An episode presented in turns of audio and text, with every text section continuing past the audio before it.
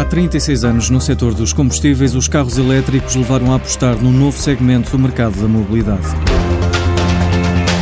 Criada em 1983 em Argumil, na Guarda, a Petrotec está presente em mais de 80 países. É conhecida pelas bombas de combustível, mas agora está a apostar também no segmento elétrico, como explica Nuno Cabral. Sentiu a necessidade de criar uma, uma, uma nova marca de produtos na área dos carregadores elétricos e criou uma startup, a Hello Next, esta empresa dedica-se basicamente ao desenvolvimento de, de, carregadores elétricos, ao seu fabrico, instalação e manutenção também dos carregadores elétricos.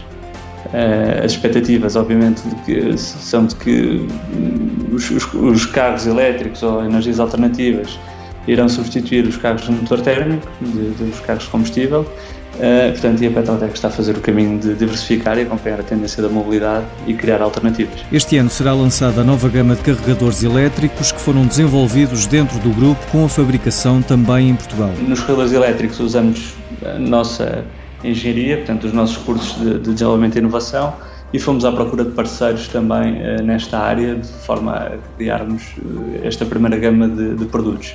A estratégia passa por desenvolvermos 100% dos equipamentos e fabricá-los 100% também nas nossas instalações industriais, cá em Portugal, um, e estamos a fazer esse caminho. Portanto, estamos no início do projeto, mas uh, será essa a nossa intenção: desenvolvimento 100% português e fabrico 100% português. O objetivo é agora também avançar com os novos carregadores elétricos para mercados onde a Petrotec já tem presença. Nós estamos também a promover os carregadores elétricos em Espanha, Inglaterra, uh, no México Portanto, são os mercados, dentro dos mercados onde estamos presentes.